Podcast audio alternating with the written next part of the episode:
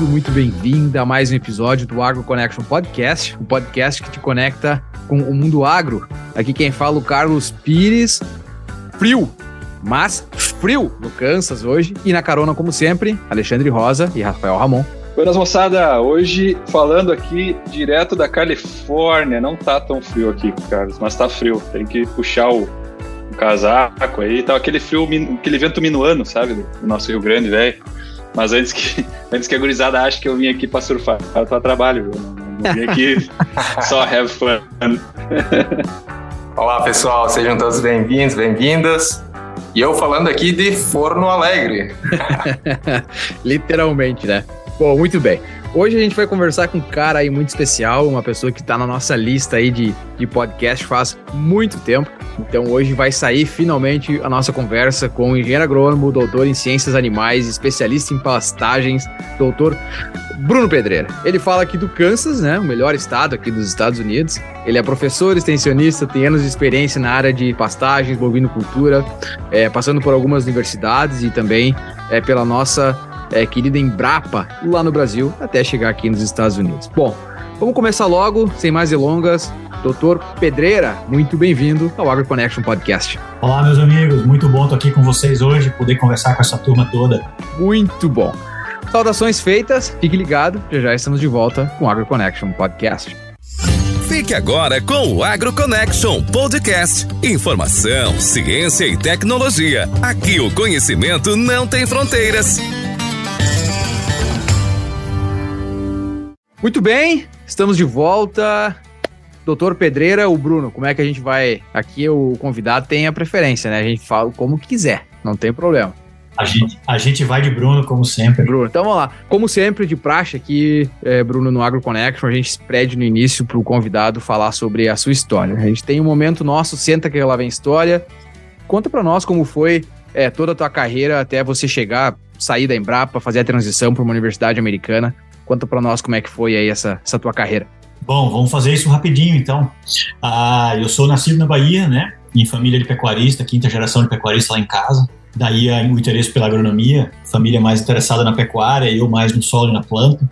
Acabei indo fazer agronomia na Universidade Federal de Lavras, de lá fui fazer minha pós-graduação em Piracicaba, na nossa gloriosa Exalc. Passei lá mestrado, doutorado e pós-doutorado com o professor Pedreira, abrindo planta de cima e embaixo, aprendendo um pouquinho de fisiologia, de modelagem, nutrição, adubação.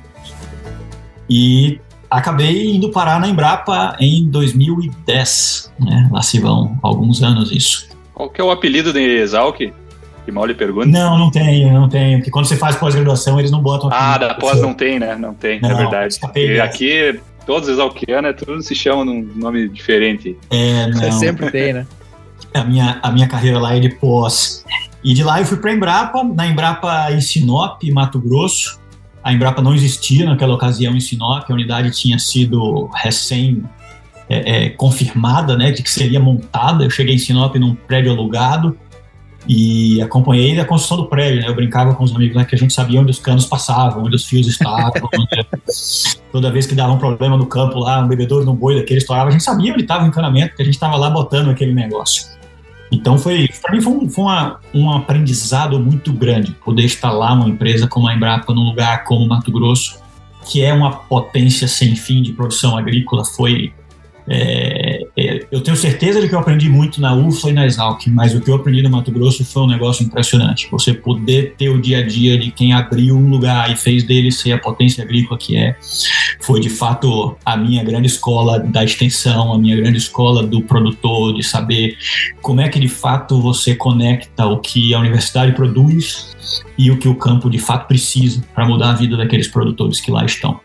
E acho que lá é onde nasce o extensionista em mim, né? Como você me apresentou no começo aí como professor extensionista. Eu acho que a universidade faz um grande trabalho em fazer a gente um grande acadêmico. Eu acho que isso eu, eu saí é, vestido no manto do meu doutorado da USP. E quando eu cheguei em Sinop, eu tive que desvestir esse manto e entender o que de fato era a necessidade do produtor a Embrapa é uma empresa que cobra isso muito da gente, né? De que a pesquisa tem que ser aplicada, o resultado tem que ser aplicado, aquilo tem que mudar a vida de alguém. E lá eu tive a grata satisfação de trabalhar por quase, quase 11 anos com um grupo de amigos que ah, que lá deixei, com produtores que ainda hoje me conecto de alguma forma, nunca me desconectei totalmente do Mato Grosso. Tive a oportunidade de ajudar a fundar lá o curso de, de isotecnia junto à Universidade Federal de Mato Grosso, campus de Sinop, curso de pós-graduação, né, mestrado em isotecnia, onde orientei e oriento até hoje, ainda tenho duas orientadas lá finalizando as dissertações. Então eu, eu foi muito bom, foi muito bom. Eu não tenho um pingo de, de, de, de remorso de nada de ter ido para Mato Grosso para Sinop, muito pelo contrário, foi uma grande, uma grande escola para mim ter tido a oportunidade de ter passado uma década da minha vida naquele lugar. Acho que é interessante esse teu comentário, só fazendo uma ponte aqui, a gente teve um convidado, talvez tu até conheça ele, o Leandro Bortolom, a gente entrevistou ele ano passado, ele teve uma história bem semelhante a ti. Pensei na mesma coisa. É, exato. Ele desbravou, né? Só que no caso dele foi o Tocantins, se eu não, não, esteja enganado, né? É. Ele também participou de um projeto muito bonito, e, e aí depois a gente vai ter a oportunidade de falar, eu imagino aqui. Mas passou uma temporada também longa, fazendo esse trabalho com produtores, teve muito, também muito orgulho do que fez. E é engraçado, né, que não sei se vocês também ouvem isso, mas eu às vezes ouço muito agrônomo recém-formado que não quer ir para regiões mais remotas. E eu nem sei se Sinop dá para dizer que é remoto, né? Mas tem esse sentimento e eu acho muito legal tu, tu trazer essa experiência é, de um lugar que nem tanta gente quer ir e que tu fez a diferença lá, sabe? É, é, Sinop é longe, né? Se você quiser comparar com o resto, né? Eu, tava eu, eu, tinha morado entre Lavras, Piracicaba, a família da esposa do interior de São Paulo, mas eu já vinha da Bahia, então para mim longe é um lugar que não existe, né? Eu continuo andando pelo mundo. Então, na hora que apareceu a oportunidade de ir para Sinop, eu fui pro Google para saber onde era. Não sabia onde estava Sinop no mapa, né? Fui procurar onde é que estava e 28, 29 anos de idade, o doutorado pronto, tinha que trabalhar, tinha que fazer alguma coisa da vida. E fui lá, e eu vou, eu, eu, eu sou eu sou eu sou do tipo Alexandre que vai pagar para ver. E eu fui para Sinop. A minha meta comigo mesmo era o seguinte: eu vou lá, se daqui um ano, dois eu descobrir que não é bom, eu vou procurar outro lugar para ir. E foi a melhor coisa que eu fiz na vida. Foi muito bom.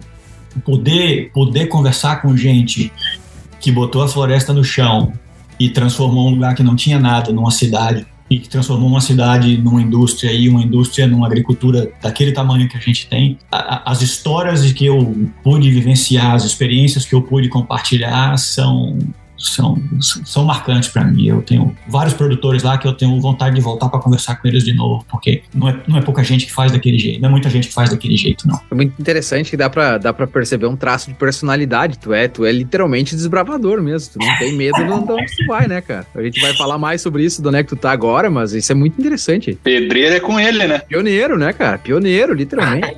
Eu, eu gosto de dizer para minha, eu gosto de dizer para minha mãe que eu nunca fiz planos de ter saído da Bahia, mas depois que eu saí eu nunca mais fiz planos de voltar. Então eu, eu acho que a vida é para frente, a gente tem que ir para onde a gente acha que vai ficar um pouco melhor e daí a gente muda, né? E fazendo a transição do que você me perguntou para contar como é que foi a transição, né, da Embrapa para cá, foi um pouco disso.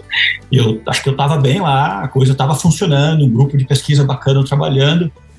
E eu vim fazer um, um, um programa que tem na Embrapa que chama é, Cientista Visitante e eu voltei para a Flórida, onde eu tinha feito um pedaço do meu doutorado antes de entrar na Embrapa. E trabalhei lá com, com, com o Lynn Sollenberger por mais um ano. E aí começou, o coração começou a me pedir um desafio novo, sabe? Quando você vai para um lugar novo, sim, a gente sente essa, essa vontade. E aí deu certo, eu apliquei para a posição aqui, né, da, da universidade, que me fez a, a oferta para trabalhar com eles. E eu voltei.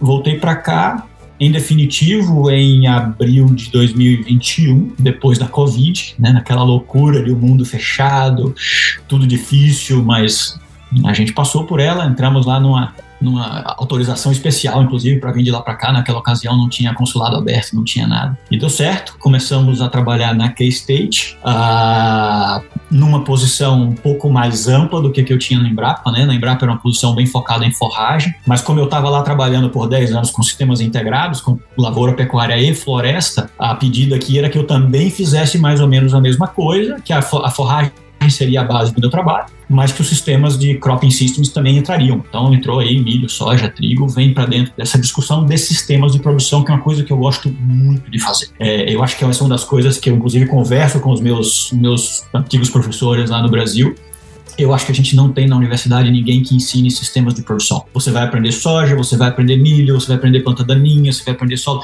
e é um monte de caixinha, e a gente mergulha nessas caixinhas, vai para aquele submundo daquele professor lá que ensina você tudo sobre aquilo, e na hora que você pega o seu diploma e vai para o mundo aí fora, você não sabe o que faz com aquilo dentro de cada caixinha. Não né? acha só as caixinhas, né?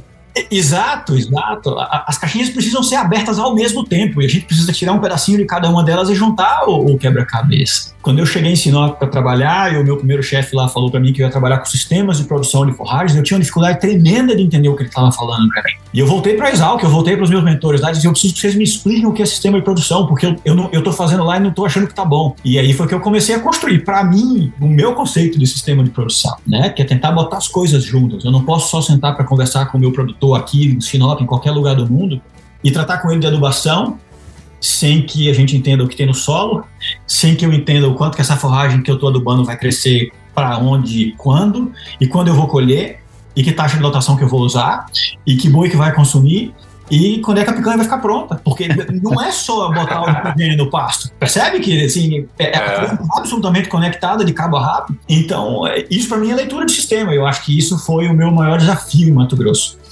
foi descer do meu manto da forragem, que era o que eu carregava, e dizer: não, eu vou entender para além disso, nem que seja um pouquinho para poder ter uma conversa mais ampla. E foi o que me trouxe para cá. A, a, vaga aqui era uma vaga de sistema de produção, uma vaga mais aberta, uma vaga que eu não tinha, é, eu não tenho, né, obrigação de, de ensino, eu só tenho obrigações de pesquisa e extensão.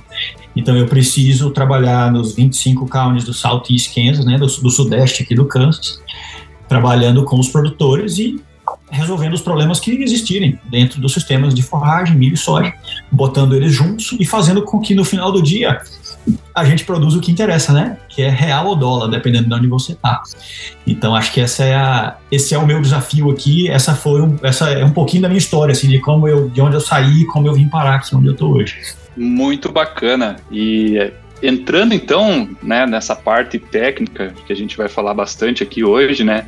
Uh, primeiramente, parabéns pela trajetória novamente. Aí foi muito legal ouvir a, a tua experiência de, de graduação, pós-graduação e, e, na Embrapa, posteriormente vindo então para o estado do Kansas pela Universidade Estadual do Kansas. E a gente viu que, que hoje tu é o chair elect, uh, ou, ou, ou, ou, o presidente eleito da divisão C6 aí da Crop Society, Crop Science Society of America, né? Que seria então a, a divisão que trata de forragens e, e, pastagens. Aí tu me corrige se eu estiver errado, estou traduzindo aqui. Uh, e, e, a gente viu também que nos últimos três anos essa, essa sociedade, né, essa comunidade dentro da sociedade, ela tem sido liderada por brasileiros, o que é um grande orgulho para nós aí, que pesquisadores brasileiros, né, em geral, que, que estamos aqui nos Estados Unidos. Uh, a pergunta que a gente tem para ti, até inclusive o anterior é o Marcelo Valau, que esteve aqui conosco há um mês e meio atrás, né, declamou uns versos, eu vi que tu tem um, um violão aí numa dessas, nós vamos pedir pra te cantar. Tem um gaúcho lá atrás, né? O cara, ó, ó, tem um gaúcho é. lá no quadro, ó. Tem, tem, tem. Com lenço vermelho, ó. É, tem maragato, é. Maragato, bicho velho. Mas, Bruno, voltando pra minha pergunta, né? Dentro dessa questão da sociedade americana, é, o que que, o que que tem sido discutido né, nessa comunidade de vocês, tecnicamente, uh, e para onde está indo os rumos desse, desse tema, né, que, de, de forragens e pastagens dentro do, dos Estados Unidos. Ou mais da tua região, né, como tu domina bem aí. Bom, não, muito bom, Alexandre. É, é, acho que é importante a gente compartilhar isso, que é uma coisa que eu também gostaria de ver mais no Brasil, né? A gente ser mais organizado enquanto sociedade. Eu lá fui membro da Sociedade Brasileira de Zootecnia, participei da diretoria com os colegas, fiz, fiz, fiz voz lá com alguns presidentes tentando mudar algumas coisas. E acho que a gente ainda é pouco organizado nesse sentido no Brasil. Aqui os caras são muito mais organizados em relação a isso, né? A sociedade de trabalho tem um peso muito mais forte. A universidade pede a gente para estar tá lá, né? É diferente do Brasil, não existe essa cobrança. Ninguém nunca me pediu na Embrapa que eu fosse parte de sociedade nenhuma. Aqui é uma das coisas que o meu chefe de departamento pergunta todo ano: para que sociedade eu trabalho e o quanto eu participo com eles. Então, logo que eu cheguei que, bom, eu sou primeiro eu sou sócio da, da Sociedade Americana de Agronomia há mais de 10 anos, desde que eu entrei na Embrapa, eu nunca, eu, eu, nunca, eu sempre fui sócio da Brasileira de Zootecnia e da Americana de Agronomia, porque o capim está no meio desse negócio, né? No Brasil a gente está sempre no departamento de zootecnia, nos Estados Unidos está sempre no departamento de agronomia. Então eu tenho 11, 12 anos já de, de sociedade americana também nisso. E me juntei aqui, e a C6 é um reduto de brazucas, né? Como você colocou aí. O Valau é, é, presidente esse ano, eu sou o presidente eleito. Ano passado eu era o Alex Rocatelli aqui no Oklahoma. E a gente já tem uma sequência de brasileiros lá trabalhando com a sociedade. Que a ideia é realmente discutir o que está sendo feito na vanguarda da forricultura nesse, nesse, nesse, nessa seara de, de pesquisa, né? Esse seria o lado mais pesquisa da minha carreira. E para mim, é sem dúvida nenhuma a semana mais importante do ano. A gente vai para o evento todo ano, todo mundo está lá na C6, são três dias juntos. A gente tem uma sessão de, de, de, de, business meeting, né, como a gente chama, onde se discute a sociedade em si dentro da carteira da C6. Normalmente a gente tem duas ou três sessões onde os estudantes têm competição de PhD student, de, estudantes de doutorado, tem uma competição de pôster com os alunos de mestrado, então é um lugar onde você leva o seu aluno que está fazendo a coisa mais recente, o seu aluno de doutorado vai ter uma oportunidade de fazer uma apresentação oral, disputar um prêmio com quem está fazendo isso no resto do país inteiro.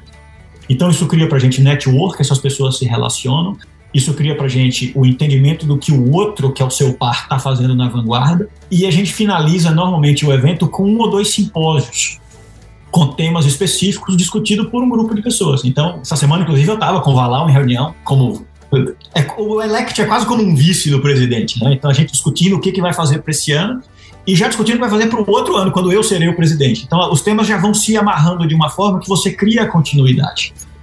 Hoje, o que a gente mais tem falado, e acho que é o que vai ser a, a pegada desse ano agora em São Luís, inclusive, o evento uhum. vai ser em São Luís, vai ser a tentativa de entender sistemas mais sustentáveis, trazendo um pouco de cover crop, da matéria orgânica. E uma coisa que a gente quer entender, e já tem gente estudando isso bem na frente aqui, é qual é o papel do pastejo nas culturas que quando a gente fala do futuro, a gente fala de incorporar matéria orgânica, a gente fala de melhorar os sistemas de produção, a gente tem discutido bastante a coisa da, da cover crop, né, da cultura de cobertura. Mas é, se ela vier sem, sem ser cash crop de alguma forma, se ela, se ela não trouxer grana para o processo, em muitos dos sistemas é difícil você convencer o produtor que, que ele entre apenas na cultura de cobertura pelo simples fato de que ele vai aumentar a matéria orgânica. Né? Discutir entre, entre doutores, isso é muito simples. A gente entende o benefício disso no longo prazo, você consegue ver o solo aumentando em matéria orgânica, isso deixa as plantas mais resilientes, a minha chance de ter um problema com seca é menor. Eu, por outro lado, eu posso ter, eu vou ter também menos planta daninha, mas por outro lado, eu posso ter mais problema com doença. Eu posso ter quebra de, de, de, de, Jesus, as palavras já estão vindo em inglês na minha cabeça. Eu vou ter quebra de produtividade em, algumas, em alguns momentos. Então, existem, existem prós e contras nesse processo de apenas partir com a cover crop. A minha experiência na Embrapa, e aí já amarrando a C6 na Embrapa com você, já estou, né, extensionista é assim, a gente vai embora conversando e a coisa vai vindo.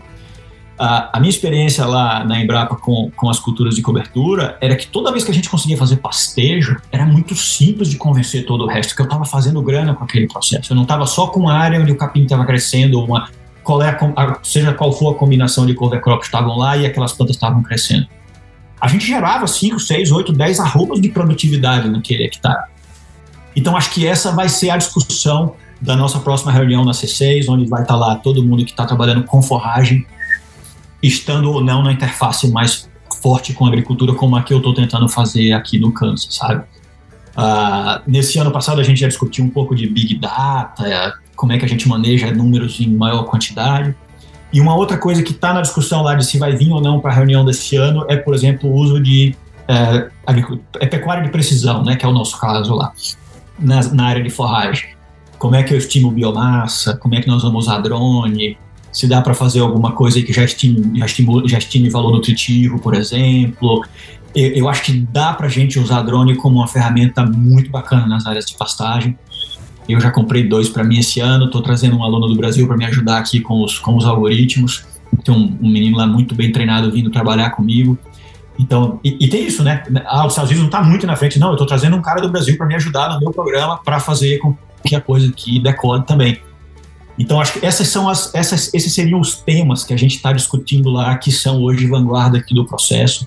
É como é que eu transformo o grazing dentro das minhas áreas de. Né, eu trago pastejo para as minhas áreas de agricultura para, de fato, bancar uma sustentabilidade com lucro.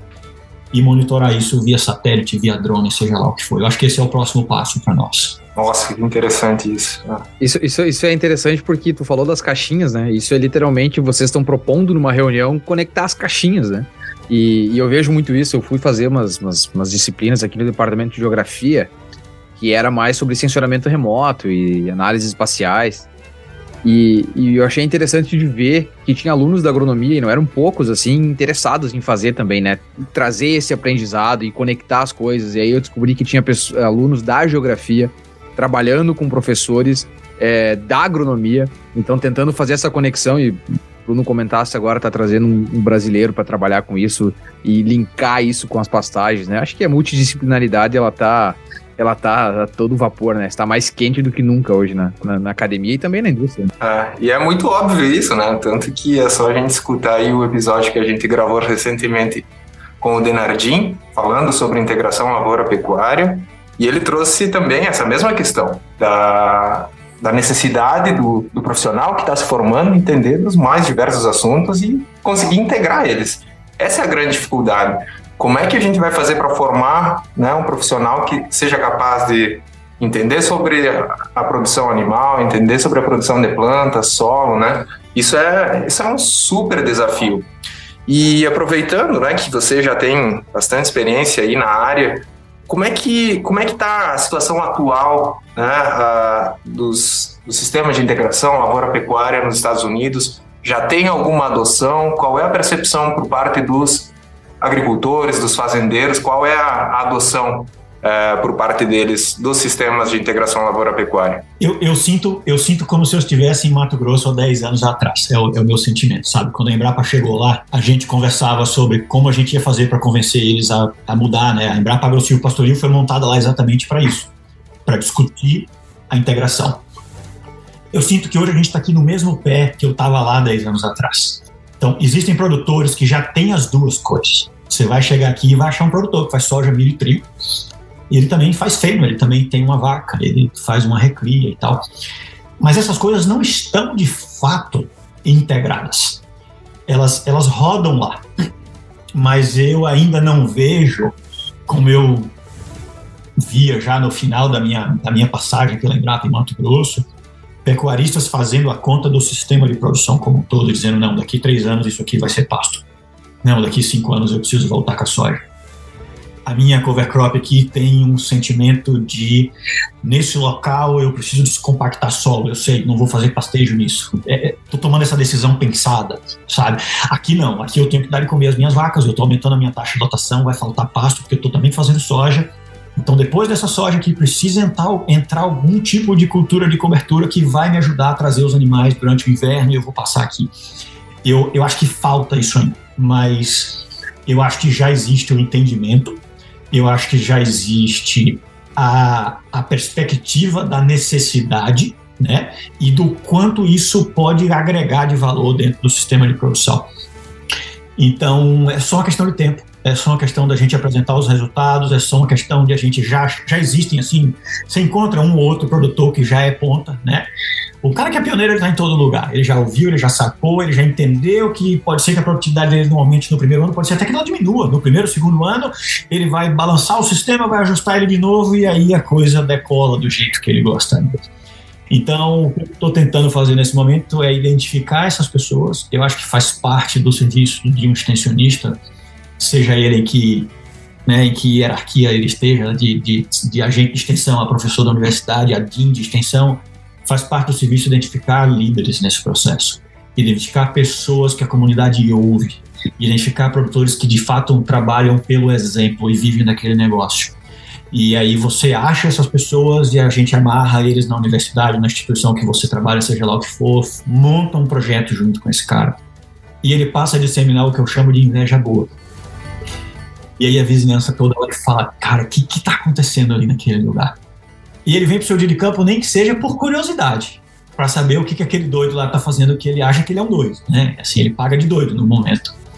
E daqui a pouco ele começa a deixar de ser doido e a turma entende que ele está ganhando dinheiro, e a turma entende que ele só está olhando para o sistema de uma maneira diferente. Então, poder colocar essas coisas juntos dentro da mesma propriedade é, é é, é, desafiador, né? A gente sabe disso, vocês já tiveram aqui com outras pessoas, eu, eu, eu fiz sistemas integrados por, tenho feito sistemas integrados por algum tempo. Então esse é o grande desafio, é achar alguém que esteja de fato de, de porta aberta para deixar com que a gente, junto com ele, cometa certos erros. E aí tem um papel grande da universidade nesse, nesse sentido, como tive da Embrapa lá no Brasil, que é de a gente ter os experimentos, né, a, a, a coisa primária dentro. Né? Nós estamos aqui sendo pagos com dinheiro dele próprio. Né? Isso aqui é dinheiro público. Então você erra um pouco mais aqui, traz para ele o que você acha que vai funcionar lá, mas ainda assim vão haver erros no caminho. Né? Não está pronto. É diferente de como a gente falar, por exemplo, de adubação. Você vai abrir aí 200 livros de adubação, todo mundo sabe onde o nitrogênio está, para onde o nitrogênio foi, da onde o nitrogênio veio. Na hora que você junta duas, três culturas que nunca tiveram juntas, ou você rotaciona com plantas que nunca foram rotacionadas, ou no meu caso lá que a gente ainda plantava árvore dentro de uma lavoura de soja, você, tem uma expectativa do que vai acontecer. Às vezes você sabe que esse negócio vai dar errado mas você precisa saber o quanto vai dar errado para ver o quanto é possível fazer aquilo dar certo. Então, esse é o preço que a gente paga em escala menor, na hora que você vai identificando o que faz, leva para frente. Então, eu acho que aqui existe, acho não, existe, já tem. O sistema de rotação é milho, trigo, soja e vazio, é o sistema padrão deles. Nesse vazio tem entrado alguma coisa de cultura de cobertura de inverno. E você já tem alguns produtores com essa leitura um pouco mais aberta, que estão dispostos a abrir um talhão ou outro da fazenda para culturas de cobertura de verão, certo? Aí o Carlos, inclusive, me ajuda mais do que eu posso dar, que ele está aqui no Kansas há mais tempo do que eu, pode dar né, exemplos disso que ele tem vivido. Mas você já encontra tudo isso. O que eu sinto falta da experiência que eu já trago comigo de Mato Grosso é que às vezes eu chego lá o cara tem essa cultura de cobertura de verão e não tem cerca. E aí aquilo me dá uma angústia sem fim, porque eu queria ver, sabe, 100 bois rodando dentro daquele negócio para comer aquele negócio e, e, transformar aquilo de fato em alguma coisa que ele eh, materializa o ganho dele. Não só o ganho filosófico, né? porque acho que detrás das cover crops hoje tem um ganho filosófico grande, da sustentabilidade e que eu abraço isso do fundo do meu coração. Eu acho que a gente tem que estar tá em busca disso tudo mesmo. Nós temos que deixar para os nossos filhos um sistema de produção melhor do que o que a gente encontrou. Mas a gente precisa achar um jeito de achar o produtor, de ajudar o produtor a pagar essa conta e, e chegar lá. E deve ser um super desafio para ti também, por mais que você tenha uma ampla experiência de anos na Embrapa. Não é uma receita que você copia do cerrado brasileiro Não. e leva para aí. Não. E daí, como é que é lidar com isso, né? Nessa diferença climática e dafo-climática, dá para dizer, né? É, deve ser deve ser bem mais complicado, porque. Eu gosto de dizer que o, a, o, bom da experiência é você ter cometido os erros do passado, né? Assim, eu, o quanto que. Eu não sou um cara velho, não, viu? Eu sou um cara aprendendo vida. Eu não sei de nada, não. Vocês ficam dizendo aí que eu sou experiente, eu só tô aprendendo. Ah. É, Mas eu também não tô chamando você de velho, né? pioneiro, pioneiro e humilde agora. Uma das coisas, uma das coisas que eu faço muito aqui, que eu faço muito aqui, é ligar para os meus agentes de extensão que são os caras com quem eu mais trabalho.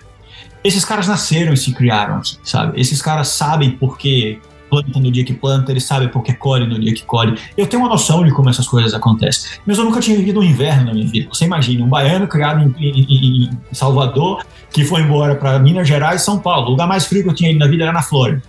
Então. Fez menos 14 hoje por aqui. Pois, pois é, hoje amanheceu o dia menos 16 aqui.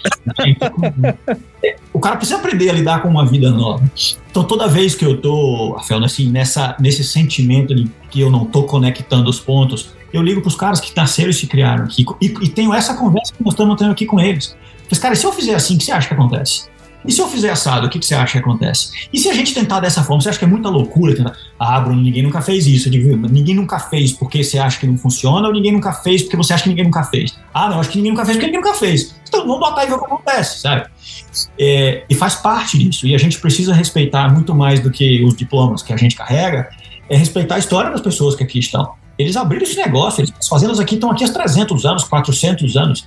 É diferente da minha experiência em Mato Grosso, que as fazendas tinham sido abertas há 30 anos. Eu cheguei lá, a turma estava abrindo ainda, né? Ainda tem, com, com, mesmo com a mudança do Código Florestal, você ainda tem fazendas em Mato Grosso hoje que podem ter aberturas de terra legal, e você ainda tem isso acontecendo. Então a gente não conhece o bioma, a gente não entende das interações é, dafoclimáticas que estão acontecendo naquele negócio, tem uma noção, a gente não entende, que lá está sendo estudado há 20, 30 anos. Aqui não, a gente é. tem número de 200, 300 anos. A universidade está aqui há cento e tantos anos. É diferente a consolidação. Bom contraponto. Exato, exato. Você conversa com esses caras, eles sabem o que eles estão fazendo, eles conversam com você. Você pode discordar deles, eu discordo de muitas coisas que eles fazem, mas eles têm um ponto de por que eles estão fazendo. Então é, é, muito bom juntar tudo isso, tem sido uma experiência muito rica, sabe? É, é, é recomeçar de fato. Você comentou, né, Bruno, sobre a, a questão do produtor entender é, sobre esse, como tem aquela questão filosófica da, da plancha de cobertura e por aí vai. E eu tive uma experiência extremamente recente, foi em, em 2000 e... Eu vou colocar em contexto isso, em 2018, talvez. Eu fui num, num evento que tem aqui no Kansas sempre, que é uma associação de produtores com pessoas da indústria, eu vou falar da indústria menor, não, não multinacionais, né? Vão com indústrias mais locais, vendedor de semente e por aí vai. E, e naquele ano foi extremamente plano de cobertura. A gente precisa colocar plano de cobertura por, por, por, A, por B, por C. E aí veio a questão de hemp, né? Que é a, a, a, a cannabis, né? Cânhamo. O cânhamo, que a gente chama o cânhamo industrial. E, e, tem que colocar nabo, e tem que colocar é, trevo, e tem que fixar nitrogênio, e, e era muita filosofia, era muito. É, era muito testemunho de que é por que, que precisa colocar. E aí eu fiquei sem 19, fiquei sem em 20, em 21, e esse ano eu voltei para essa mesma conferência.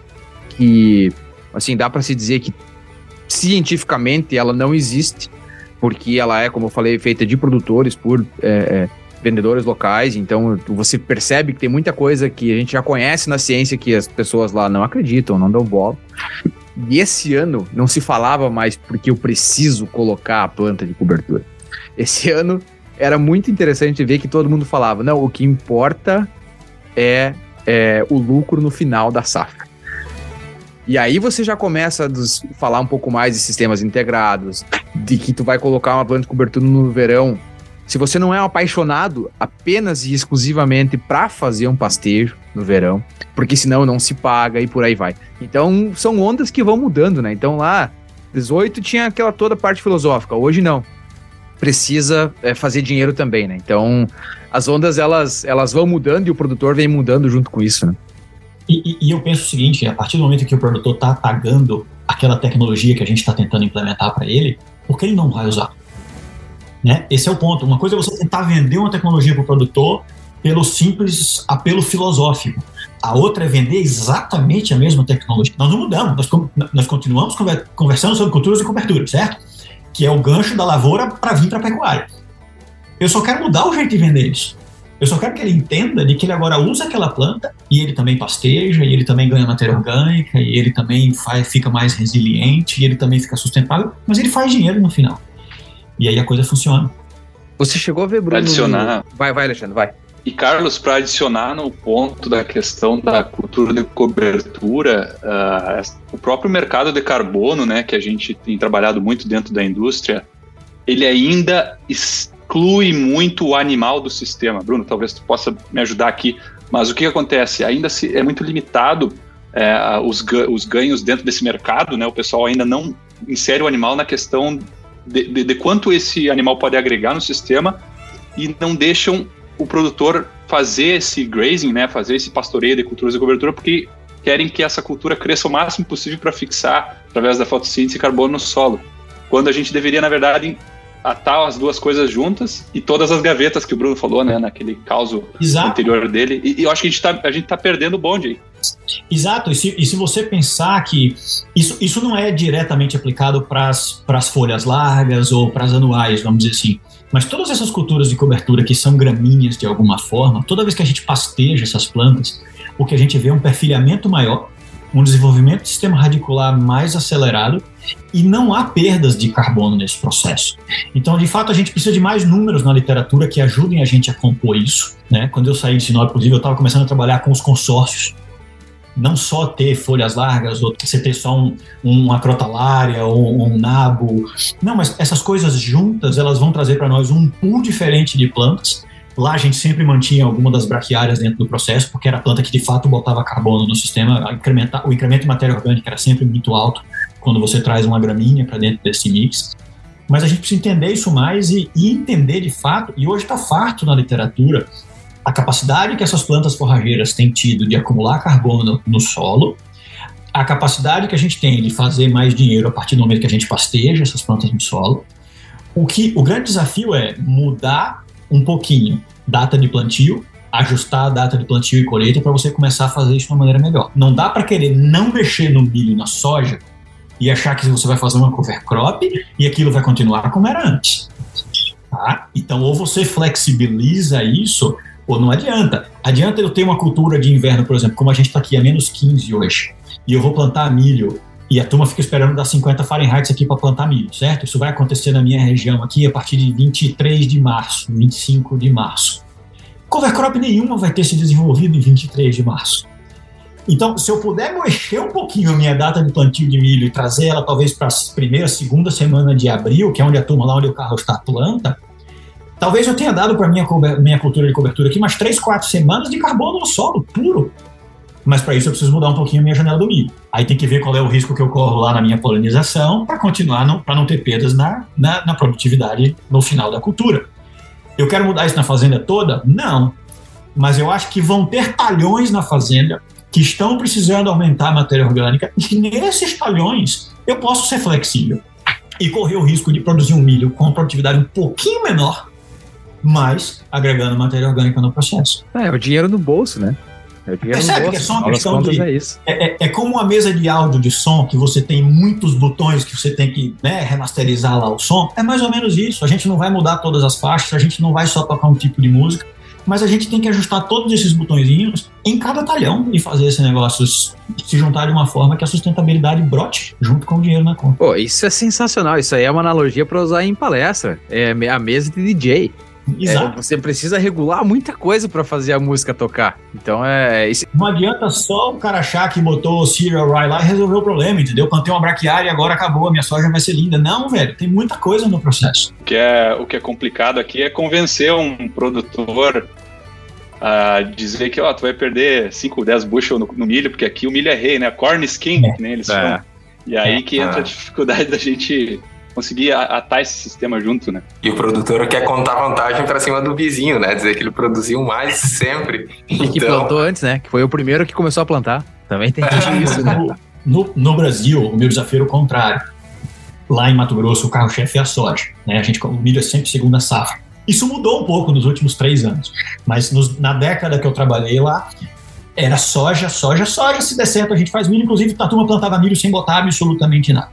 A minha discussão era a seguinte: eu chegava numa fazenda com essa mesma conversa que nós estamos tendo aqui, e a resposta era exatamente a que você me disse. Ah, mas vou, vou perder produtividade? Como é que eu vou fazer? O meu ponto é o seguinte: você tem uma fazenda lá que faz 65 sacas de soja de produtividade, certo? Se for no Nortão do Mato Grosso, lá é isso que você vai achar: 60, 65 sacas de soja de produtividade média. A minha pergunta era: quanto custa o pacote?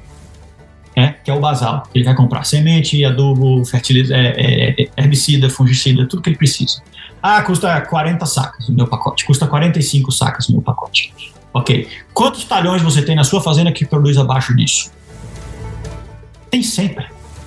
Tem sempre, especialmente nas fazendas grandes. Tem talhões de 80 sacas, 90 sacas, e tem talhão de 35. Tem, eu já entrei fazendo com talhão de 18.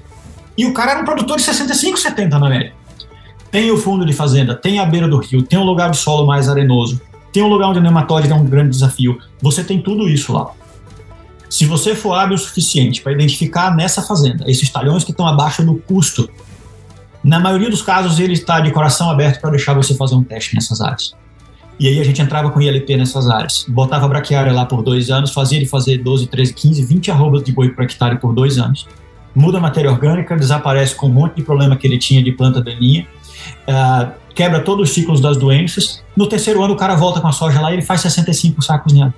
E na hora que ele tira esse talhão fundo da fazenda, a fazenda dele sai de uma média de 65, no ano seguinte ela é 70, ela é 68. Não porque ele passou a produzir mais, mas porque ele tirou o talhão fundo. E nesse talhão fundo, onde ele estava empatando, onde ele estava pagando pelo custo dele, basicamente porque ele estava fazendo uma compra maior, você migra essa, essa esse seu custo para semente de capim e adubo para capim e faz ele fazer lá, sei lá, 20 arrobas, 20, não vou falar em 20, vou falar em 10, 15 arrobas por hectare. A gente tinha fazenda fazendo muito mais do que isso lá. E aí o cara começa a entender que ele, ele não está perdendo. Ele só deixou de produzir soja naquele lugar, que era de fato um desafio para ele. Ele passou a produzir boi naquele lugar com muito mais tranquilidade. E está tendo algum ganho naquele processo. O problema disso é o seguinte: se o cara nunca teve boi na vida, ele descobre que boi anda, ele descobre que boi bebe, ele descobre que boi precisa de curral. e aí vira uma confusão a fazer. É. Entendeu? O cara não sabe o que faz com aquilo. E aí você lembra para ele que precisa, o capataz não é mais o mesmo, porque o cara que regula uma plantadeira não entra no curral para dar uma vacina no boi. São poucos que fazem isso. E o cara que está montado numa mula, pegando um boi pelo laço para curar uma bicheira, e você entrega uma, uma colheitadeira de 2 milhões para ele, ele não sabe o que faz com aquilo. Então. São pessoas. E aí, mais do que integrar a lavoura com pecuária, você começa a integrar conhecimentos, pessoas, filosofias, estilos de vida. E aí é que está a grande dificuldade do processo. Encontrar pessoas que estejam dispostas a fazer alguma coisa diferente no dia de amanhã. Vira e mexe, a resposta é pessoas. Manejo de pessoas, conhecimento, difusão, e é por aí. É a coisa que eu mais tenho falado nas minhas palestras de integração lavoura-pecuária. Eu, eu terminava com pessoas, agora eu tenho começado com pessoas. Porque se elas não comprarem a ideia, o sistema não muda. É. É, eles que tomam a decisão, né? No final das contas é isso. Né? É. Mas isso é muito interessante, tu falou das áreas marginais, né? Tem uma. É, é, pouca gente sabe, na verdade, mas eu, eu tenho um, um, apreço muito grande por agricultura de precisão. E eu não sou um cientista de agricultura de precisão, mas eu sou um usuário. Eu sempre fico atento o que, que tem na agricultura de precisão que eu posso estar tá usando agora nesse momento, né? E, e, uma coisa que me chamou a atenção faz uns dois anos foi a tal da Precision Conservation, que é conservação de precisão. E aí eu comecei a ler alguns artigos, e aí tem um professor é, lá na Michigan State, que é o Bruno Basso, ele é italiano, se eu não me engano. Ele tem algumas publicações bem interessantes sobre é, é, conservação de precisão. E tem uma coisa que se chama Profitability Mapping, que é basicamente é, é, você mapear a lucratividade dessas lavouras. E aí se encaixa exatamente com o que você estava falando, Bruno. Tem áreas da sua lavoura que você precisa produzir mais para pagar a conta de áreas que não produzem quase nada e você faz exatamente o mesmo investimento das 40 sacos por hectare. E aí, depois que você faz um, um, um, mapeamento né, do lucro, ao invés de você fazer um mapa de fósforo, um mapa de, de matéria orgânica, você faz um mapa de lucro. E aí você vê que você está desperdiçando uma tonelada de dinheiro. E aí você começa a remanejar essas áreas. Daqui a pouco vale a pena você pegar uma área e deixar ela em pastagem não sei, por 3, 4 anos fazendo um dinheiro, recuperando a área, porque de qualquer maneira o que você está colocando ali não se paga de jeito nenhum em termos de, de soja, milho ou trigo, né? E aí eu comecei a abrir meu olho um pouco mais, aí eu, às vezes eu fico sonhando assim, quando quiçá um dia eu tiver aí a minha, as minha, a minha linha de pesquisa própria, são coisas que eu definitivamente quero trabalhar muito em cima, né? Você tentar convencer as pessoas baseado no. É usar a mesma teoria da, da lei de trânsito brasileira. Você só convence as pessoas quando mexe no bolso. É mais ou menos por aí. É, é, é, isso aí, é isso aí. Eu, eu, eu nem vou tão longe. Você foi na agricultura de precisão aí. Esse ano, por exemplo, com os preços dos adubos, a gente viu muito mais gente fazendo análise de solo, certo? Eu tive muitos produtores aqui conversando comigo, ah, posso cortar fósforo, posso cortar fósforo, posso, quanto, quanto que eu posso cortar do fósforo? Digo, não sei, análise de solo. E é, é, o básico, vamos conversar lá do básico. Você faz uma análise de solo em cada talhão e define qual que você vai adubar mais, qual que você vai adubar menos. Se eu puder fazer cada um, a cada hectare ter uma amostra de solo, perfeito, mas se eu não tiver, e, e aqui no centro, na fazenda da universidade esse ano, eu fui zero de fósforo em vários dos meus plantios. Porque eu, eu, eu sabia que eu tinha índice suficiente no solo para não precisar dele né? Ou, ou, botei só o starter lá, como ele chama, só o inicial para dar o starter da cultura. Mas é, é, é ter a informação para tomar a decisão. E aí a integração lavoura-pecuária se une na agricultura de precisão, se une nessa coisa de você entender o sistema como um todo e passar agora a botar o dinheiro onde ele te devolve a lucratividade, né? não onde ele não te devolve. Exatamente. E, e agora a gente já está falando né, de integração lavoura-pecuária e a gente falou de planos de cobertura e tem gado para nós botar nessas lavouras aqui no Kansas ou nos Estados Unidos em geral? Ou, ou ainda é como o, o, o, brasileiro pensa que é tudo confinado? E aí a gente já sabe, né, que Kansas e Nebraska tem mais cabeça de gado do que cabeça de pessoa. Texas eu não sei, porque o Texas é populoso pra caramba, né? Então talvez dá uma empatada. Mas por aqui a gente vê muito mais gado do que gente, né? Mas se, e se a gente decolar essa integração toda que a gente gostaria de ver, se não se faltar, a gente busca ali no Mississippi, na Flórida, na Geórgia, turma ali, a gente, a gente manda buscar no, no, no, no Sudeste americano. Ah, tem, tem, cara. Isso é uma coisa que eu acho que é bacana realmente de, de comentar, né? O pessoal me pergunta muito, ah, mas você está trabalhando com confinamento lá e tal.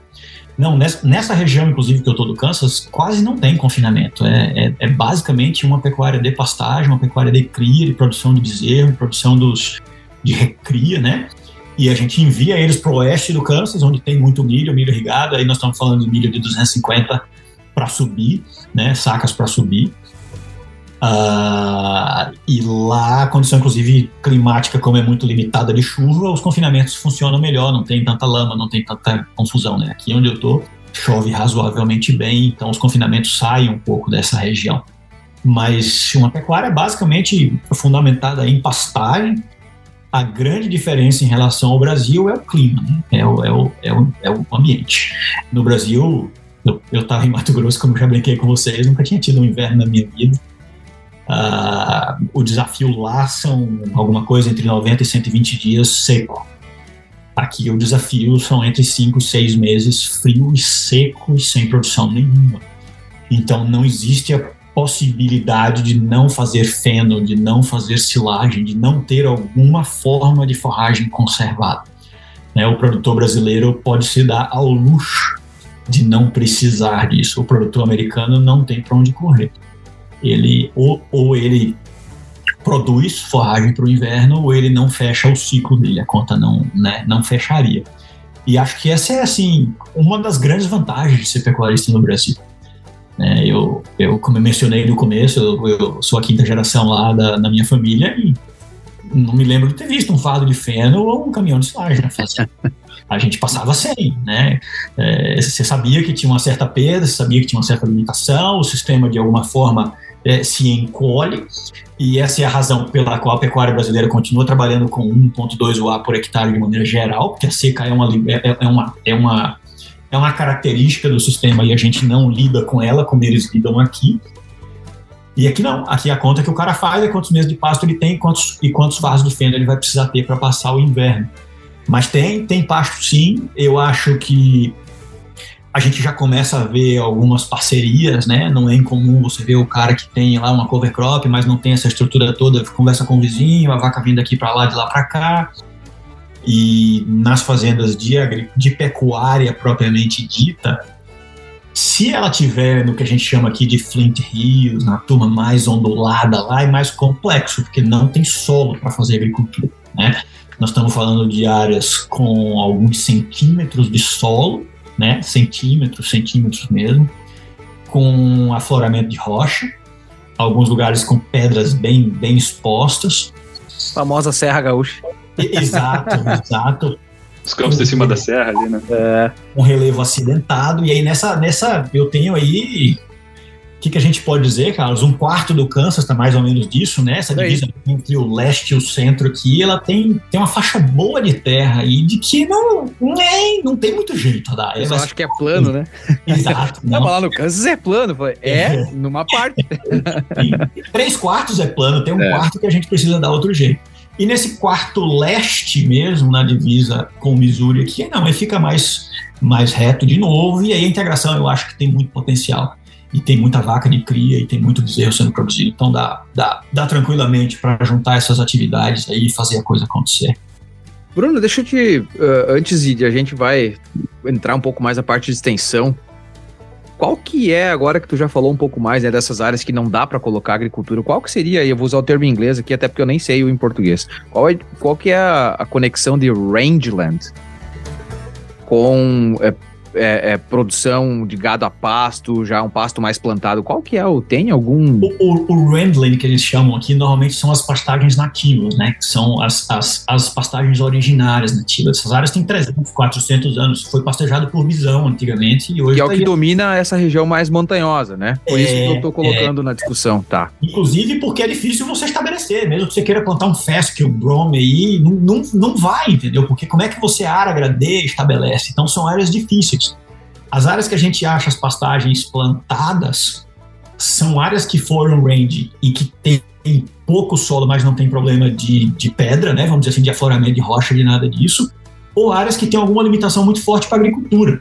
Ou um lençol freático muito, muito perto, ou as áreas. Aqui, bem no sul onde eu estou, tem o que eles chamam de clay pen soils também, né? Que são eu não sei a tradução disso também. Claypan? As...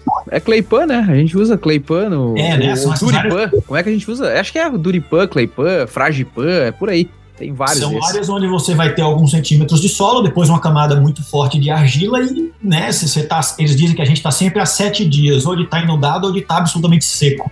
Né? Você está sempre a sete dias, você só não sabe do que vai ser.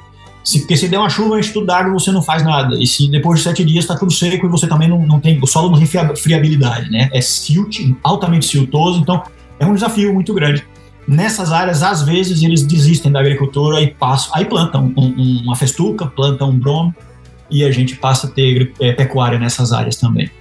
Isso é um, é um tópico extremamente discutido dentro da universidade. E, enfim, tem professores especialistas apenas em rangeland, né? Que, é, é. que seria essa produção nativa. Isso me chamou atenção, porque tem professores muito antigos, e aí um dia eu fui numa palestra, tinha questão de, de herbicida específico para essas áreas, para controlar a espécie invasora, como queimar, quando queimar.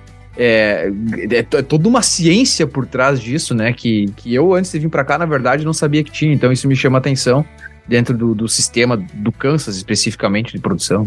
Isso, isso vem de encontro com uma pergunta que eu ia fazer, né? Porque eu não conheço a região que vocês estão falando aí, mas eu fico criando uma imagem assim de como é o Pampa aqui, o Alexandre conhece bem. E daí eu ia perguntar se lá tinha Anone também. Não, não que eu saiba. É uma região muito parecida com, com o Pampa de vocês. Essas pastagens, inclusive, como o Carlos estava mencionando, são pastagens com centenas de plantas dentro. Então é dificílimo, por exemplo, controlar a planta daninha, você precisa ser muito específico. Se você começar a usar as folhas largas de maneira de amplo espectro, você acaba com as leguminosas que são importantes, que estão aí dentro. Né? Eles têm uma briga muito forte contra as arbustivas, porque eles têm um entendimento de que as arbustivas tomam muita área do processo e elas, elas viram mesmo aquelas moitonas lá, sabe? Então tem, uma, tem um programa do USDA forte, inclusive, com o NRCS aqui, que é o pessoal do, do, dos recursos naturais, né, que trabalha muito pesado no sentido de combater essas, esses, esses mini arbustos que a gente tem para que essas terras continuem produtivas. E aí, como o Carlos falou, que é uma da coisa que para mim é foi muito diferente também, Carlos, foi aprender a trabalhar com esse fogo hum. prescrito, né, como eles é. falam. É uma recomendação, queime. Então, já existe uma discussão sobre fazer todo ano, fazer a cada três, quatro anos. A turma mais mais antiga quer fazer todo ano, a turma mais jovem com o pensamento mais do, do carbono, etc., acha que se fizer a cada 4, 5 anos vai funcionar também. Então, mas isso é um experimento que leva 40 anos, certo? Para descobrir se queimar cada 4 vai dar problema ou não, precisa fazer pelos próximos é. 30 anos e ver o que acontece. E tem uma disciplina para ensinar como é que Exato. queima, né? Então, e toda uma é, técnica. Matéria. Não é só queimar, né? Não, não. Tem. E aqui, e lembre que nós estamos falando das Great Plains, né? Então, num dia que não está ventando nada, tá com vento de 10 milhas por hora, assim, tranquilo. Você abre a porta do carro e a porta do carro vai embora, bate. O meu tá aqui cheio de kick no carro da minha mulher. Toda vez que eu abro, a porta vai embora e bate no dela. Então, assim, num dia que de fato tá ventando, um cara que nem eu, que pesa 70 quilos, tem dificuldade de ficar em pé lá fora se não for firme, entendeu?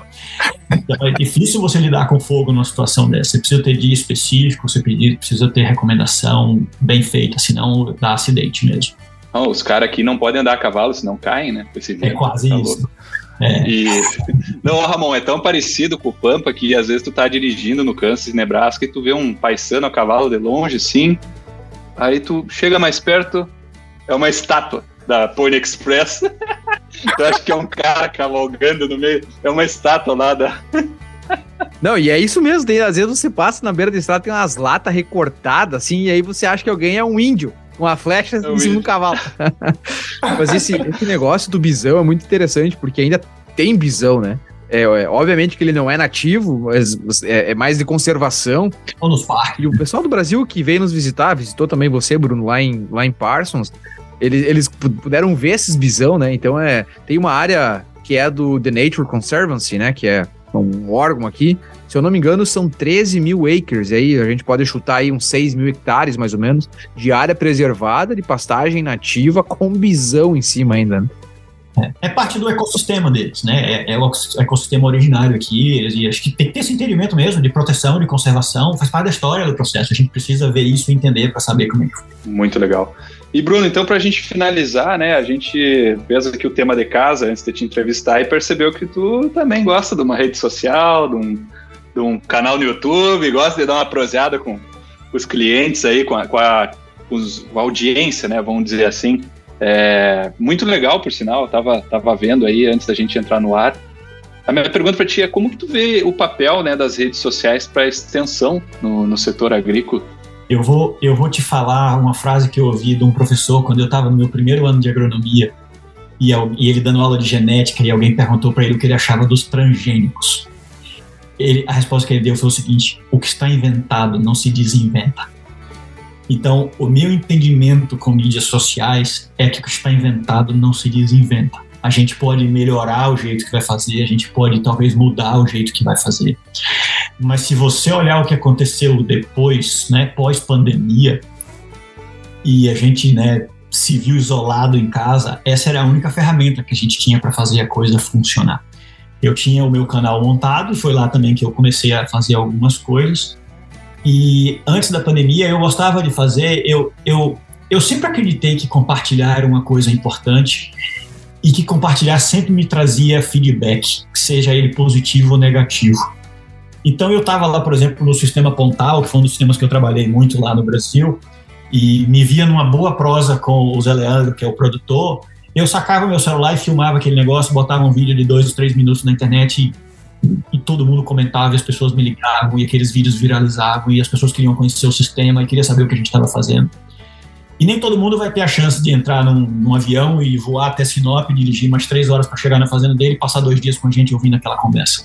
E eu achava que dar esses, esses, esses pequenos filmes de, de o que a gente estava fazendo lá na ponta era importante para as pessoas saberem o que a gente estava fazendo e para mostrar para elas o de fato o exemplo. Eu acho que o exemplo ensina demais e o exemplo é ele materializa para a gente. E daí começou essa história de botar um canal no YouTube. Depois eu nunca tinha. Eu tinha um Facebook antigo, comecei a botar umas coisas lá e abri o Instagram. Aí quando eu cheguei nos Estados Unidos, a turma disse que aqui o que funcionava era o Twitter. Aí eu abri o Twitter. E não fui pro TikTok ainda, né? Tem uma questão aí, mas não cheguei lá. Fazer mas... dancinha na pastagem? Mas pra isso você vai ter que aprender a dançar também. Não sei se, se domina a arte, mas. É, vai ter que ter a dancinha. Mas. Só o Buffalo Bill, hein? Eu acho que não tem para onde correr, Alexandre. É, é o um meio de comunicação. Eu entendo e tenho discutido isso internamente na universidade de que o programa é, pessoalmente é importante. Eu não quero deixar de visitar o meu produtor, eu não quero deixar de ter o meu dia de campo. Eu não acho que isso vai deixar de existir tão logo mas eu acho que o nosso produtor aprendeu a dar um Google lá no meu sobrenome, no que eu trabalho, no que ele acha que é importante para a vida dele. E ele talvez vá em dois, três, quatro, cinco dias de campo no ano, mas ele vai poder ouvir um vídeo no YouTube todo dia se ele quiser. Entendeu? Ele vai poder abrir um podcast e ouvir a gente falar bobagem aqui uma hora, tantas vezes ele queira, e botar em duas vezes a velocidade se a gente estiver falando muita bobagem, depois voltar para onde ele acha que a gente está falando menos bobagem. Mas ele, ele, ele ganhou essa liberdade. É, é dele, ele conquistou, é um espaço dele agora. E um segundo ponto nessa história que eu gosto muito, que a gente precisa pensar em quem está aqui agora, que são os meus produtores de 30 a mais anos, né, todos eles, e, e, tem uma estratificação, então no Facebook eu converso com uma turma um pouco mais velha, no Instagram eu converso com uma turma um pouco mais nova, no YouTube eu converso com todo mundo, e tem uma galerinha que tem a idade das minhas filhas que vem vindo aí, que nasceu no mundo com a internet. A minha mais velha outro dia me perguntou como é que era sem ter internet. Eles, eles, não, eles não sabem o que, que é isso. E essa galerinha já está na universidade hoje. Eles estão saindo aí já para o mundo. Com essa turma, o dia de campo, o evento de uma semana, eu não sei se a gente vai pegar eles mais pelo laço, sabe? É, então eu acho que assim, a mídia social hoje nos conecta aos mais diferentes públicos. Eu gosto de ter no meu canal vídeos em inglês e em português, onde quer que eu esteja. Se eu puder a oportunidade de fazer o mesmo vídeo, inclusive eu vou fazer em inglês e em português. Às vezes não dá, às vezes só sai em português, às vezes só sai em inglês, porque a gente a vida está correndo, né? Vendendo almoço para comprar janta. Mas sempre que é possível, eu vou botando coisas lá que eu acho que são importantes, necessárias e úteis para os outros. Você não vai achar no meu canal um vídeo por semana, um vídeo a cada dois dias, nada disso. Mas toda vez que eu me deparar com alguma coisa que eu acho que é uma informação que tenha valor, eu vou tentar imortalizar ela no YouTube de alguma forma para que em qualquer momento as pessoas possam ir e ver e aprender algumas coisas. Então, eu não vejo extensão e eu não vejo pesquisa também sem isso, tá? a, a, eu, não, eu não colocaria isso só como uma fonte de, de, pesquisa ou só de extensão. Eu acho que tanto o ensino, quanto a pesquisa, quanto a extensão, vai estar, tá, toda vez que a gente falar em comunicação, quem quiser bem comunicar vai ter que aprender a lidar com essas tecnologias e de alguma forma fazer bom uso delas. E de alguma maneira colocar pessoas que se comunicam bem dentro da sala de aula também, né? Porque às vezes Exato. a gente tem professores ensinando nossa garotada aí que tem uma dificuldade de comunicação tremenda, né? Então isso é um, um outro ponto. E, e talvez um aluno desse que tenha dificuldade de assistir 50 minutos de uma palestra nossa, tem a habilidade de assistir um vídeo de 5 minutos no YouTube e capturar talvez parte da mensagem que você tinha de uma maneira melhor. Exatamente. É, é... Não quero substituir a sala de aula, tá? Não, não é essa a minha proposta. Mas é adicionar ao material uh, outras formas de comunicação. Né? Eu, eu, eu fui criado numa família de políticos e vendedores. Era só o que tinha lá em casa. De caixeiro, via, viajante a vendedor de seguro. Tinha de tudo. E a comunicação entre nós sempre foi uma coisa muito discutida na mesa de domingo, sabe? Inclusive tem alguns formados profissionalmente em comunicação, marketing, essas coisas. E, a, e a, a nossa discussão sempre foi assim, não importa a ferramenta que você usa, o que importa é que a mensagem seja entregue seja ela numa palestra, seja ela num paper no Agronomy Journal, seja ela num vídeo de 3 minutos, no, né, de 30 segundos no TikTok, de 3 minutos no YouTube. E eu acho que cabe a nós hoje também, enquanto profissionais da área, eu tenho appointment de, de pesquisa ainda, eu, eu quero ter a minha comunicação do meu conhecimento científico novo no Agronomy Journal, no Crop Science, né, no, no European Journal of Agronomy, mas eu quero pegar essa mesma informação e conversar com o Zé das Cores aqui na esquina, sabe? Com o seu John Smith e bater um papo com ele com a mesma e botar esse mesma informação num vídeo de três minutos no YouTube que ele consiga dissolver o que está lá em tabelas, em valor e etc. Eu acho que a gente, enquanto profissional, tem a obrigação de fazer os, duas, os dois, o melhor dos dois mundos, porque eu preciso da minha pesquisa chancelada pelos meus pares na mais alta ciência, mas eu preciso que o meu produtor faça mais dinheiro amanhã do que ele fazia ontem. Eu acho que é por isso que nós estamos contratados, é por isso que nós estamos aqui falando de K-State, que é uma Land University que foi escolhida para ser a Universidade Agrícola do Estado do Kansas para mudar a vida da comunidade que aqui vive. E é isso que eu acho que eu sou, né? Eu tenho orgulho hoje de fazer parte de alguém que pensa dentro dessa cadeia, que é fazer a mais pura ciência, mas entregar ela na mais pura simplicidade para que o produtor consiga transformar conhecimento em dólar. Recado tá dado, né? Acho que deu para entender bem. Que, que mensagem sensacional. Dava, dava para finalizar aqui. Não vamos finalizar, que nós temos que constranger um pouco ainda, né? Tem que fazer aquelas perguntinhas. tem, tem, tem, gente que acompanha aí o Bola nas Costas, é um dos meus programas favoritos da na Rádio Atlântica do Rio Grande. Os caras fazem perguntinha de vestiário. não, não vou ter poupado essa agora. é, Bruno, é sensacional. Acho que a mensagem é sobre comunicação e extensão tá dada, né? Eu acho que é, é por aí. Eu simplesmente assino 100% embaixo e se precisar, carimbo em cima ainda. Então, é, ficou a mensagem entregue. E a gente poderia ficar aqui, né? Família de político, acho que todos nós temos um pouco de, de família de político que gosta de conversar e dava, daria pra gente ficar aqui conversando horas, horas e horas. É, a gente vai finalizar nossa parte técnica aqui e agora a gente começa com o nosso bate-volta. Agora a gente quer conhecer um pouco mais do Dr. Bruno Pedreira é, durante o dia e, enfim, mais pessoal. Você está ouvindo AgroConnection. Começando com uma experiência inesquecível. Pular de paraquedas. Eu nunca tinha feito isso. Numa reunião da Sociedade Brasileira de Zootecnia, quando a gente acabou, o presidente, o Patrick, meu amigo, falou: amanhã eu vou pular de paraquedas, bora comigo. Eu falei, bora. Minha mulher olhou para mim e fez, como assim? Eu digo, não sei, resolvi, vou pular. E foi extraordinário, em cima da represa de Taipu, lá, na, lá em Foz do Iguaçu. Belíssimo, faria de novo. Com o coração na boca, mas faria de novo. Sensacional. Um sonho profissional. Carlos, eu, eu, eu, eu sou um apaixonado por gente. Eu acho que a vida é sobre o que a gente faz, é sobre a trajetória que a gente anda. Eu gostaria muito de ter um grupo de alunos nos Estados Unidos como o que eu deixei no Brasil. Eu hoje gosto disso, de ver o sucesso dos, sei lá, 10 ou 12 ou 20 que trabalharam comigo, que fizeram mestrado, doutorado, graduação e hoje estão lá trabalhando na indústria, na extensão, na pesquisa. Eu acho que esse seria um sonho para mim hoje, poder fazer outro grupo desse de novo na minha segunda etapa da carreira aqui. Muito legal. E um hobby? Pescar. Tem pescado muito? Sempre que posso. Não, no Kansas nunca não, não, não peguei o jeitão ainda. Tô com saudade da minha pescaria Mato Grossense. É diferente, é diferente a pescaria. É. A tua comida preferida? Ah, eu sou um carnívoro. Eu, se tiver carne, para mim tá bom. Eu, eu, eu sempre disse que eu trabalhava com pasto, não para fazer pasto, mas para fazer o, o pasto que o boi come que vira picanha. É lá, é lá onde eu termino, no, no ribeye. Muito bacana. E o teu lugar preferido, onde você gosta de estar? Eu gosto de estar ao ar livre. É um lugar que para mim é bom e eu acho que é uma das coisas que me alegra da minha profissão é poder alternar entre estar preso e solto estar numa fazenda, estar no ar, ao ar livre, no, no, no, na natureza e fora é sempre bom para mim.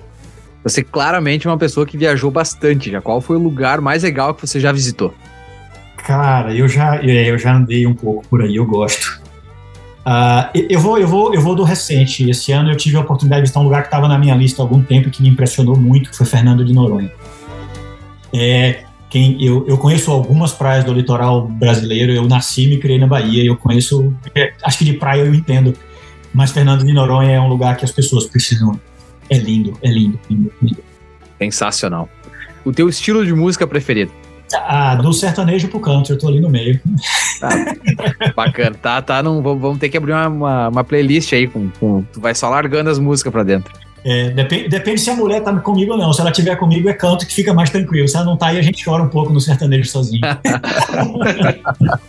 um filme, um livro ou uma série, alguma coisa aí para os nossos ouvintes poder é, se divertir um pouco ou aprender também. Cara, tem um livro que eu li que eu acho que foi, foi muito importante para mim, que, que é o Sapiens, aquela uma, uma breve história da humanidade. Eu acho que todo mundo tinha que ler aquilo para ter uma perspectiva de onde a gente veio, sabe? Eu, eu, eu acho que é, é, é, muito importante para mim saber de onde eu vim, para onde eu tô indo. Eu acho que isso serve para todo dia da gente da extensão. Eu chego numa fazenda, eu quero saber de onde os caras vieram, para onde eles estão indo. Eu acho que faz parte da história do caminhar. E o Sapiens me trouxe essa coisa de da onde a gente veio de uma maneira às vezes até meio esquisita, né? Você entender um pouco de como é que a gente evoluiu, é, eu acho que é importante para a gente saber. Até quando a gente fala de sustentabilidade, para onde a gente está indo, a gente conversou bastante de integração hoje nós éramos integrados, aí nós especializamos e agora estamos querendo ser generalista de novo. Tá lá, é só, é só estudar um pouco. Bacana. E teu time de futebol? Cara, que eu, eu, brinco que quem nasce na Bahia não tem o direito de gostar de futebol, né? Porque a gente não vai ganhar campeonato brasileiro nenhum, não tem jeito. mas, mas se eu não disser aqui hoje que eu sou Vitória, meu, meu bisavô sai do caixão para puxar meu pé. ele, eu não sei o quanto vocês estão familiarizados, mas o, o time do Vitória está no que a gente chama de Barradão, que é o nome do estádio. Né? Claro, né? claro. E que é o Manuel Barradas, que é meu bisavô direto, é a quarta geração para cima, que me dá a minha cidadania portuguesa, inclusive. É meu, tá brincando, tio. Eu cresci em Vitória, dentro de casa, não tem pra onde correr. Cara, olha, esses caras da C6 são medonhos, né? Porque o, era o bisavô, o, o avô do, do Valau, era, foi fundador do Grêmio, do maior time do Brasil. Pois e é. Agora, e agora temos aí uma ligação direta com o Barradão. Ah, se tem uma coisa que, que esse podcast entende é futebol. Vitória, Vitória já tive muito pesadelo, né? Tá louco com Vitória da é Bahia. verdade. Compensação com o Grêmio é só alegria, né? é, não, olha, eu, eu, não diria muito isso, mas, mas tá bom, mas tá bom. É. Vamos ver o que te aguarda esse ano aí, Alexandre. Vamos, é. Cara, tu vê, isso, isso, isso, eu acho muito legal. O mundo é muito pequeno, cara. Que às vezes você vê as pessoas e você não faz ideia da história que a pessoa tem é, é, por trás, o que que acontece, de onde é que vem, quem que é a família, cara, é, é, é fora de série. Estamos gravando aí com dois, duas pessoas extremamente importantíssimas no Brasil, em sequência praticamente. É, Brunão, uma fraqueza. Se você puder compartilhar uma com nós. Cara, eu acho que eu sou muito ansioso. Eu gosto de ver as mudanças acontecendo muito rápido e isso às vezes me machuca, sabe?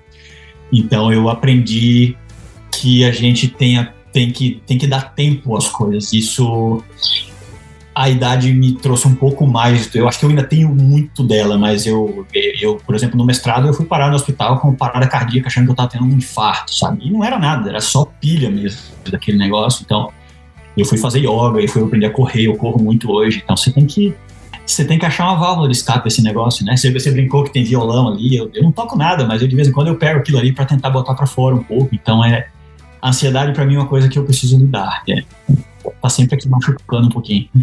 Muito bacana. Não, e, e, toda vez que um convidado fala uma fraqueza, eu penso.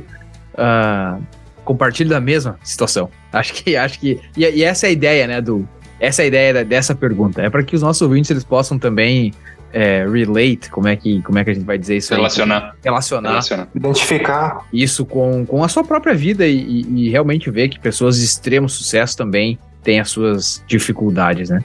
E eu tô só esperando o dia que eu vou fazer essa pergunta e o cara vai dizer, ó, oh, Carlos, essa eu vou ficar até devendo. Fraqueza não é alguma coisa que eu tenho. Acho que não vai acontecer, mas é, nunca se sabe. Daí o problema do cara vai ser o time dele. Provavelmente. Não, sensacional.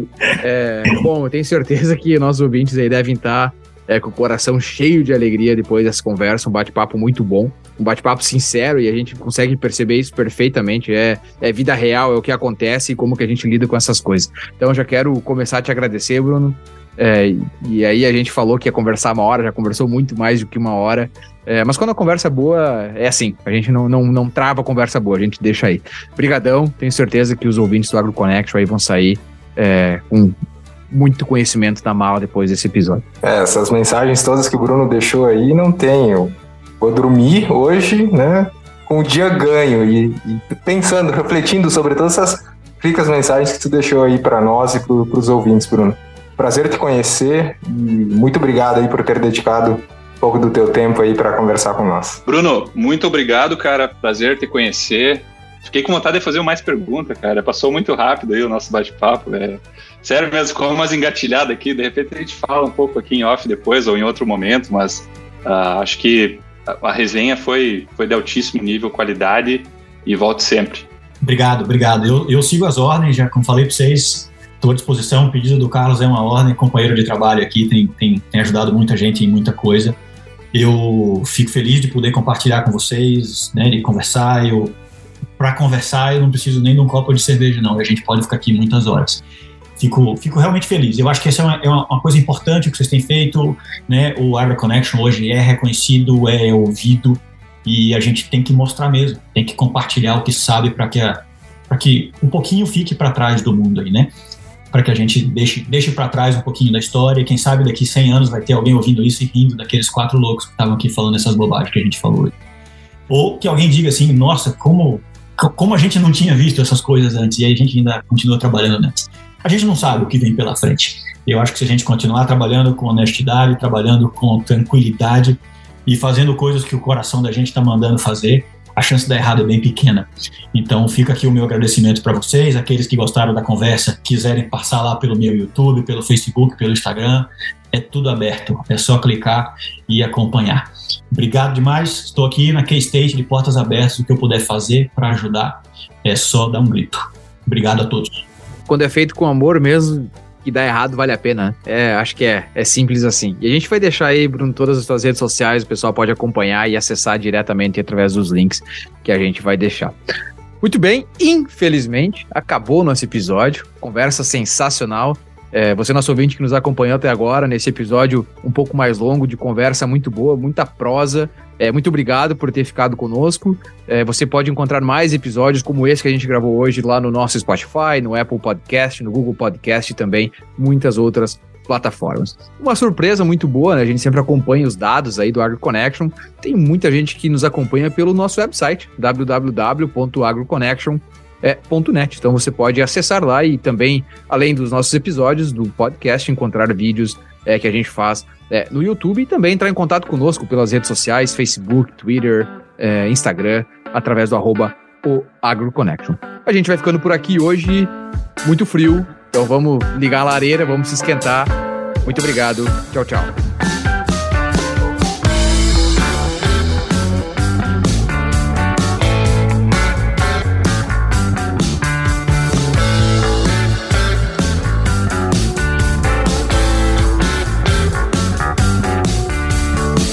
Você está ouvindo AgroConnection.